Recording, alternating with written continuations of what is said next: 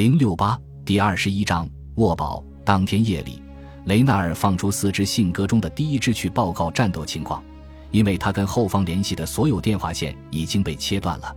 六月三日一早，德军突击队绕到堡垒南边，沃堡被完全孤立，就连 R 一也联系不上了。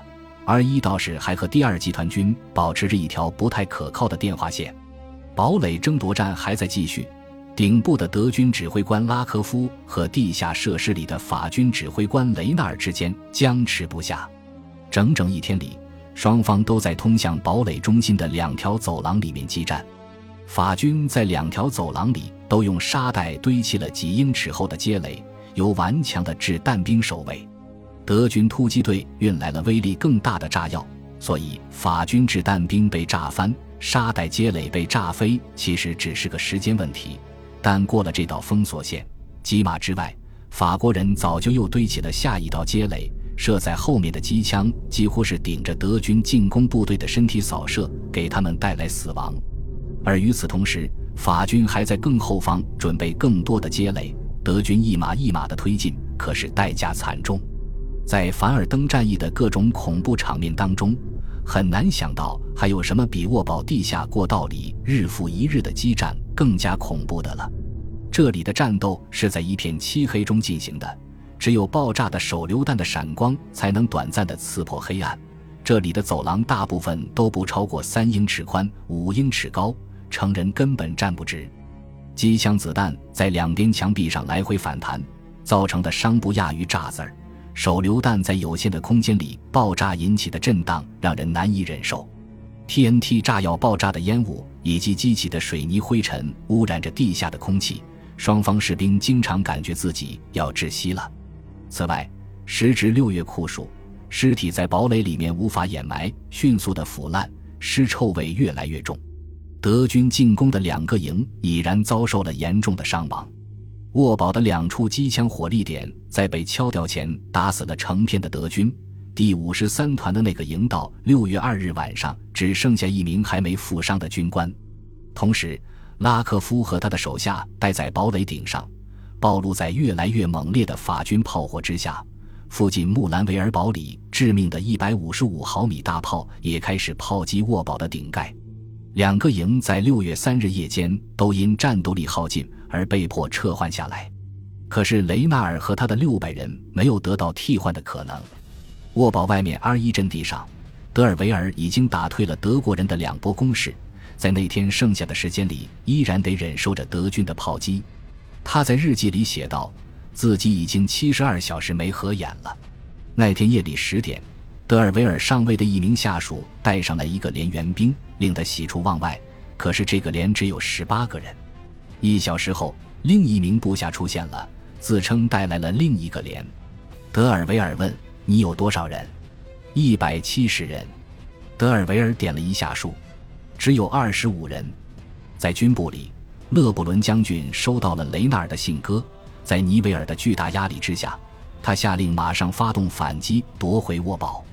勒布伦几乎是歇斯底里的严令愤怒的第一百二十四师师长，如有必要，你要亲自带队冲锋。次日拂晓，法军分六个波次发起了密集冲锋。实际上已经打到了沃堡的西部端点处，可是德军新增援的杜塞尔多夫火枪兵已经到位，他们发起白刃战，击退了解围的法军。对雷纳尔来说，六月四日是最困难的一天，几乎发生了致命的灾难。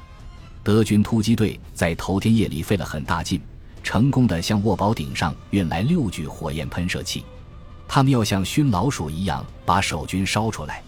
在预定的某一时刻，德军地下的进攻部队撤了出来，恶魔武器的喷嘴却伸进了地堡的通风口和外墙的破洞开火。雷纳尔得到的第一个预警是从堡垒内部各处传来的高喊毒气之声，其后一片令人窒息的黑烟立刻涌进了中央炮台。西北走廊的守军抛弃了街垒，沿着过道往回跑，他们的脸庞已然被熏黑烧焦。火焰开始出现在堡垒的主体部分，法军一度陷入了恐慌之中。其后，火焰喷射器停止了。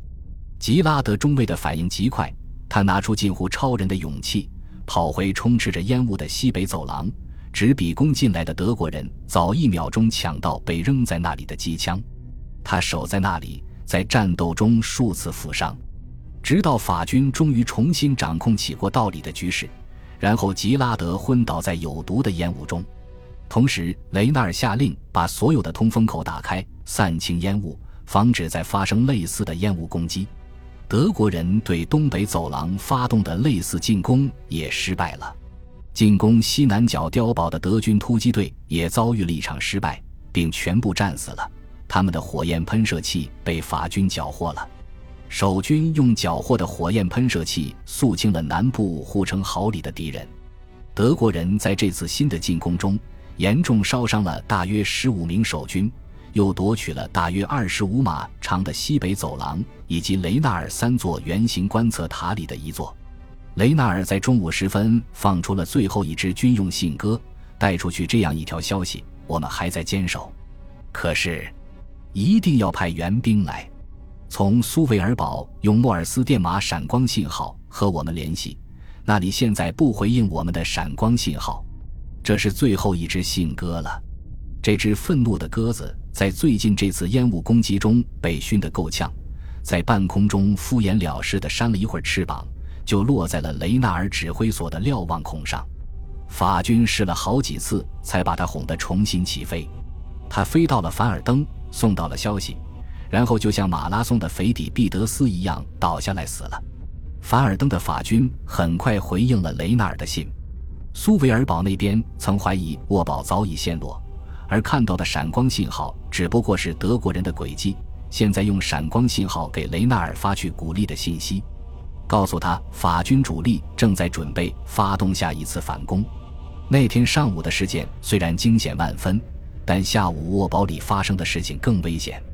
雷纳尔说：“一名被军需长派来的中士要和我单独说句话。”他压低声音告诉我：“长官。”水箱里快没水了，我跳了起来，摇晃着中士的身躯，让他给我再说一遍：“你在骗我吧？”“不是的，长官，我们按照你吩咐的定量分配水，可是计量器不够精准。”痛苦的考验开始了。我下令节约使用剩下的一点水，今天就不再分配水了。沃堡里多出的三百多编外人员，现在成了毫无用处，还需要喝水的嘴巴，可能危及全体守军。雷纳尔意识到必须想个办法把他们疏散出去，可是沃堡已经被包围了。疏散行动必须冒着极大的风险。雷纳尔叫来十九岁的见习军官布菲，他是在孤儿院长大的。雷纳尔让他于当天后半夜侦查出一条突围的道路，然后突围部队将分成小股，相互之间拉长间隔，跟随布菲撤离。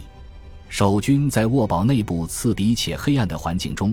根本不知道，也不会去关心外面的天气。R 一阵地里的德尔维尔记载说，四日是一个阳光明媚的星期天，德军又发动了几次进攻。但是德尔维尔在六月阳光的普照之下，还有心情去诗意的描述指弹兵出手投弹那一刻的动感之美，就像运动员一样身姿矫健。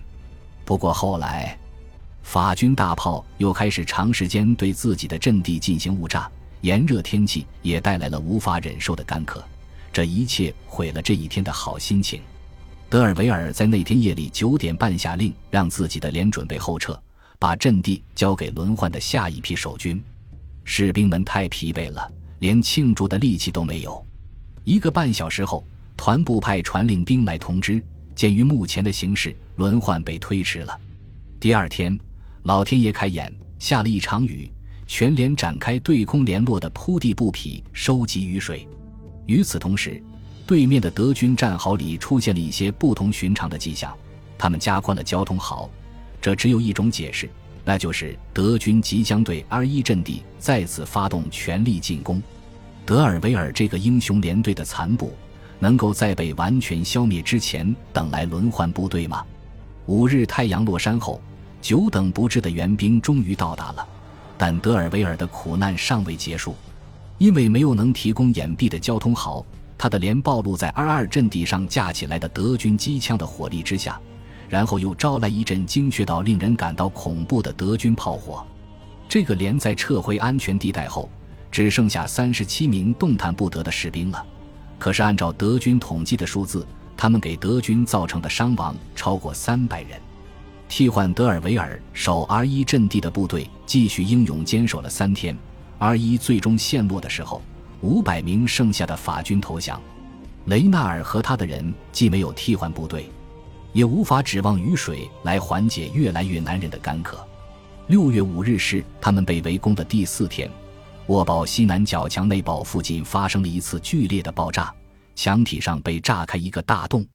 德军突击队带着一具火焰喷射器早已在那里待命，可是，一阵强气流把火焰往回吹到了进攻者自己的脸上。吉拉德中尉带人扔手榴弹反攻，恢复了局势。